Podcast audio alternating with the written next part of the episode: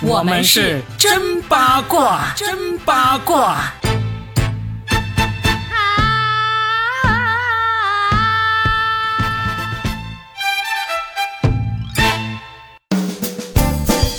欢迎来收听我们新的一期真八卦，我是算一卦 Robin，大家好。我是八一八佳倩，今天呢稍微带一点点的鼻音跟大家来讲话。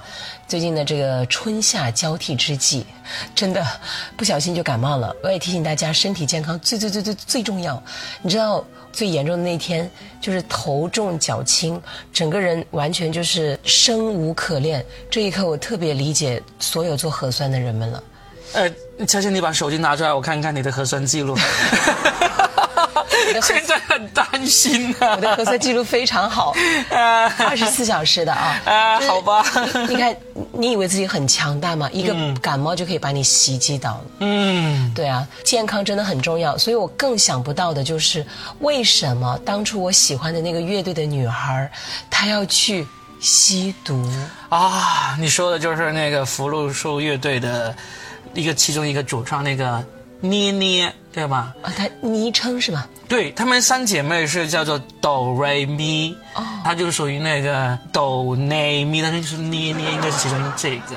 我只知道她的中文名就叫杜雪儿。对，她是里面弹竖琴的那个。啊，对他们那个乐队之所以能够出圈，你知道，在当时乐队的夏天里面有那么多有特色的乐队，但他们呢能够被大家记住。第一是他们那首《玉珍》真的很好听，嗯，唱给他们的那个外婆的，哎呀，我当时听了我也哭了，真的是听哭了那首歌。对啊，因为我们心目中或者奶奶或者外婆或者那个爷爷，就总有这样一个长辈，对不对？嗯，所以我当时听，特别是唐吹呀吹呀，对，我感觉是不是有一种阴间吹来？没事，但是实际上真的乐队的夏天之后，老实说虽然。很喜欢他们，但是也没有狂热到去去追他们的动态，因为他们颇学院派，嗯，而且他们后来其实也有过一些作品，我也去听过，他们的声音太沉了，就是你偶尔听一首歌，比如放在《玉珍》这首歌里面，它其实配合到这种情感是刚刚好的，嗯，再加上他那个竖琴比较特别嘛，你看其他乐队就没有，但是如果每一首歌都是这种很沉。总好像是在感冒，你就像我今天这种声音，偶尔听一次，大家觉得哎有点特别，天天这样你们就烦死了吧？是不是这个感觉？嗯，没有没有，你的声音再怎么样，我也会觉得很好听的，不用不会烦死的啊！求生欲好强。好，我把我刚才的锤子收回来。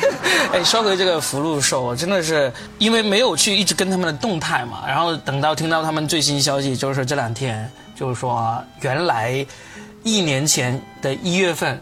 他就因为这个吸毒被抓起来了，嗯，所以等到这个消息出来，其实都已经是过去一年多了，嗯，他的人其实也已经刚放出来了。那这个消息出来之后，当然很震惊了。但是我去看了一下网友的评论，其实大家还是很不开心的。而且同时呢，除了因为你你吸毒这个事情之外呢，还有这个经纪公司呀，还有他两个。姐妹啊，这些其实一年多时间都没有提这个事情。网友们扒出来说，其实之前呢，大概某个时间点，他们本来是有一场活动要参加的，但是呢，当时放出来说是其中有一个谁谁谁身体不好。对。后来网友一推算，网友们多厉害啊！就说原来其实那个时候他就已经被抓了。嗯。哎。对这个事情，其实对于很多嗯经纪公司来说，都是一个不好处理的问题。甚至我这个行业，当年我们不是也出了一个吸毒窦演员卡姆嘛？当时也是遇到这么一个问题，因为当时他是四月份出事的，就是二零二零年的四月份出事的。当时我们业内的人就其实都知道了，但实际上就大家都心照不宣的不去说嘛。但毕竟那也不是我们公司的人，虽然是朋友认识，但是也。没什么好说的嘛。但这种事是压不住的呀。压不住的，所以呢，效果公司那时候呢也是一个多月都没有发生。而与此同时，这个卡姆他在那个出事之前，他录好了一个带货的那个视频，然后呢，他们就以伪直播的形式给播出来了。哦。你知道现在其实很多明星都是有这种所谓的带货直播，是直播，但实际上它是伪直播，它是预先录好的。那他那个。伪直播放出来的时候，他也也没有跟别人说明这是预先录好的。那实际上按照时间推断，那个时候他已经进去了。哦，所以也是导致那段时间效果也遇到了一定的公关危机。大家都会说啊，你为什么还要赚这个钱？你明明都进去了，你还把他的那个什么给放出来？因为当时也声明了说这个不是真正的直播，是预先录好的。嗯，那那就意味着就相当于。两害相权取其轻，嗯，你就宁愿背着一个呃伪直播的骂名啊，也好过说我故意欺骗这个粉丝这样子嘛，对吧？哎呀，总之呢，这个毒品就真的不要碰了。其实之前有很多的艺人，我们都觉得蛮可惜。就今天说到音乐圈嘛，对，之前有个歌手叫李代沫，嗯，其实当年他唱歌。唱功是没得说的。对，我的歌声里这首歌就是被他给唱红的嘛。就这首歌很好，但是原来没有那么红，对，被他唱了之后才特别红，就更红了。对，然后呢，一下子也沉寂了。还有一个唱《我的家里有一匹野马》，你你那里没有草原，对，就是那个宋冬野，宋冬野也很可惜。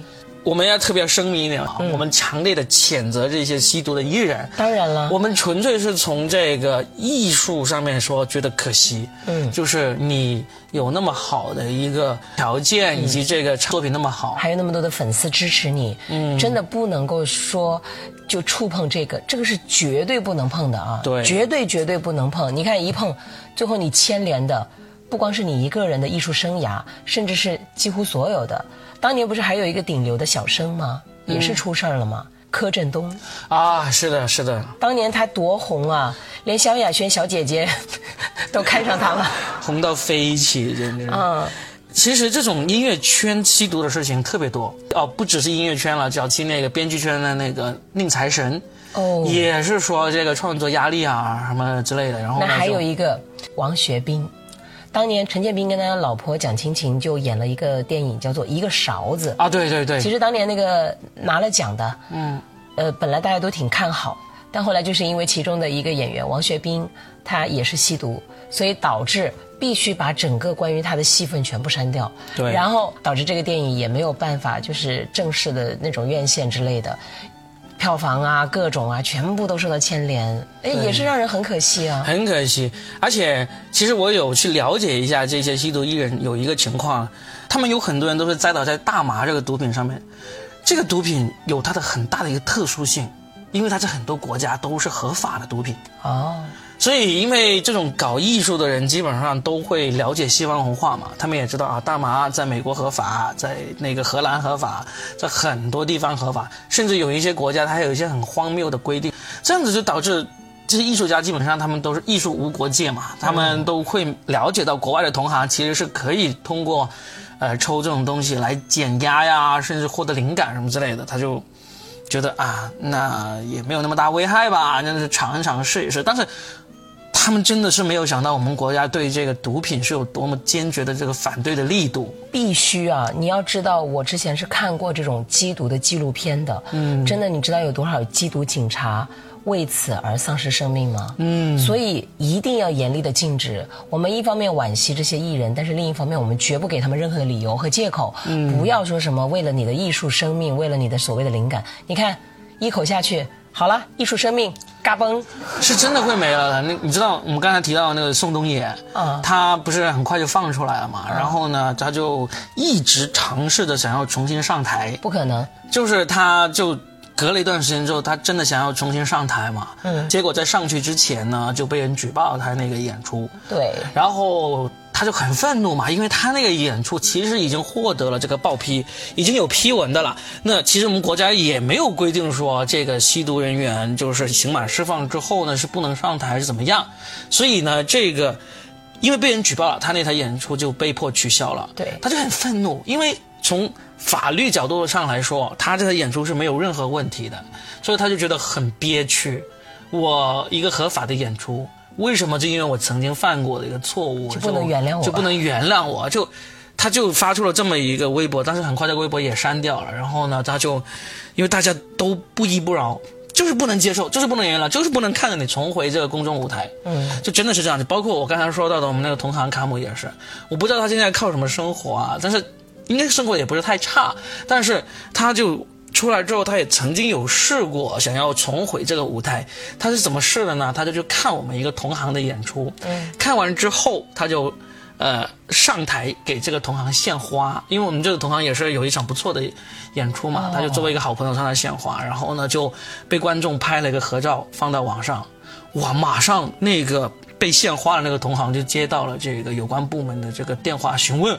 啊，说真的啊？说你是不是要给这个卡姆来准备演出啊什么之类的。啊，就很紧张，所以呢连他以观众的身份出现，都会受到特别关注，哇，所以这个真的是不管怎么样哈，就是在我们这个国家，呃，不管你尝试那个东西，在世界上有多少国家都是合法的，在我们国家就是不能合法。我们讲这一期呢，其实就是提醒一下所有啊，这个在听我们节目的明星们，即将要成为明星的你们，可千万不要触碰这条底线，这个绝对不能碰，哪怕你寂寂无名多好，嗯，千万不要为了所谓的这个灵感。嗯，想要灵感来听我们节目呀，对啊，多放松啊！去看那个 Robin 的那个脱口秀啊，来听我的节目呀。对 是的，是的，嗯所以呃，这一期呢，也就是拿一个我们都觉得很惋惜的，呃，非常有前途的乐队小姑娘来说这个事情。但是我们另外再补一小条，同样是乐队的夏天出来的那个庞宽。啊，最近也是很火，旁观，哎呀，太有意思了。他的这个十四天隔离生活的直播行为艺术，你看，想要引起人们的关注，有很多种方法，好不好？对对人家就直播自己，然后网友们全都在围观说他什么时候上厕所，到底上不上呀？哎，我跟大家说一说啊，可能有一些听众不一定知道，啊就是呃，有一个乐队叫做新裤子乐队，对它里面有一个键盘手叫叫庞宽啊他啊。还经常调侃自己的名字，我不是庞龙，也不是梁宽，我叫庞宽。对对对，这个庞宽其实非常的有才。然后呢，庞宽他就做了一个行为艺术，就是他弄了一个好像是大概是两米乘两米的一个箱子，嗯，呃，高度大概也就是一米五六左右吧。对他就躺在这个箱子的上面，就开始十四天。全程直播，他在上面生活十四天，他就放了一把椅子，还放了好多瓶水以及食物嘛，一床被子。一，床被子，然后呢还有一个马桶，马桶呢就放在这个椅子后面，就是他要上厕所的时候呢，就会这个椅子刚好就帮他挡住了这个马桶。对。他每次上厕所，他都披着一个毯子，然后坐到那个马桶上，然后用椅子的那个靠背来挡住他的屁股，就这样子生活十四天。就这么一个行为艺术，哎就很多人在看，就这个也真是好无聊啊。但是他这个看呢，就大家都在看他什么时候上厕所。对呀、然后他中间呢，确实在上厕所，然后他们讲，哇，终于上了，终于上了，然后整个画面就是完全静止的，他们说、嗯非静止画面，就是因为他那一刻是一动不动的嘛。对。哎呀，我就通过这个吧，我其实觉得搞艺术的人哈，呃若比你什么时候你也来一场吧？就是我要真的要来一场的话，我得超越他这种模式，我不能跟他一样，对不对？我要想一些，例如我们可以尝试呃连续讲十四天的这个播客，连讲十四天不停口吐白沫，送至医院，抢救无效。哎，这个庞宽还有一个很有趣的事情，就是庞宽他长得有一点点像王思聪嘛。呃，对对。然后就后来就有人截了一张图，他就躺在这个箱子上面的时候，嗯就刚好周围围了一圈人在看他嘛。嗯然后就有人说，王思聪感染新冠，被迫住进方舱，享受单人间待遇，周围围了一圈保镖，把 大家给笑死了。哎呀，所以我真的觉得，你看，其实同样做乐队，是不是？嗯，人家这个灵感找的，对呀、就也很解压嘛，对不对？对你就上面挑战十四天，看着你上厕所不洗澡，比这比吸毒刺激多了。而且那个十四天的隔离，其实很多人都经历过，但是就没有一个人想到说我也来直播一下，顶多就是在家里面蹦蹦跳跳啊，成为了什么厨神的。对吧？做手工的，对搞花花草草的，拍段子的，就没有一个真的十四天给你们直播一下。我觉得他这个又给很多的博主啊提供了一些新的灵感，嗯，是不是？很多人可能从他这也找到，但他这种行为艺术也让我想到之前有一个很厉害的一个女艺行为艺术家，她也做了一场行为艺术，不知道大家还记不记得？我对那个印象极其深刻。她就是，呃，一个桌子，两条凳子，然后呢，他就坐在那儿。每一个人过来跟他好像对视多少时间，突然有一个人跟他对视，他的眼睛开始流眼泪，那个是他多年之前的一个恋人，哦，他们分别了好多年，哎，那个还是挺让我就是震撼人是吧？对，就是若冰，你没有想过，就是如果多年之后你突然再跟你的恋人在某个场合这样对视，你会不会流眼泪？你会流口水？我会赶紧终止实验，赶紧跑，追债来了。所以我们结尾的时候问一问大家：如果真的要你做一个行行为艺术家，你觉得你最值得展示的是哪个行为艺术？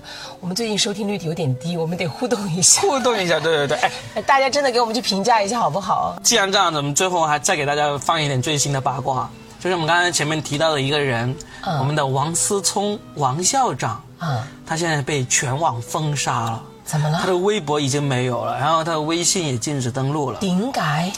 因为我们的王校长呢，在朋友圈里面发了一些非常大逆不道的，呃，认为做核酸不对的一些言论。哎呦我的天！然后呢，至少大家最近想要关注他的话，就可能得要。到一些刚刚被什么世界首富马斯克收购的什么一些社交平台上面才能找到他了，估计是。问若饼，若饼知道。好吧，你在评论里面问啊，我给你回答啊，给你们多点评论，要不然我们都没有动力。我们最近那么勤奋，一周更新两次，你们的评论实在是不够给力，配不上我们的努力啊！拜托你们多评论一点，好不好？求一求好不好？我这个太拽了，是吧？放低一点，求求你们多给我们一点评论，多给我们一点互动。求求你们了！夹子音吗？大家想要听我的夹子音吗？来夹一下。那如果这一期收听能够过万的话，下期我就给大家奉上我的夹子音，好不好啊？泰国味的。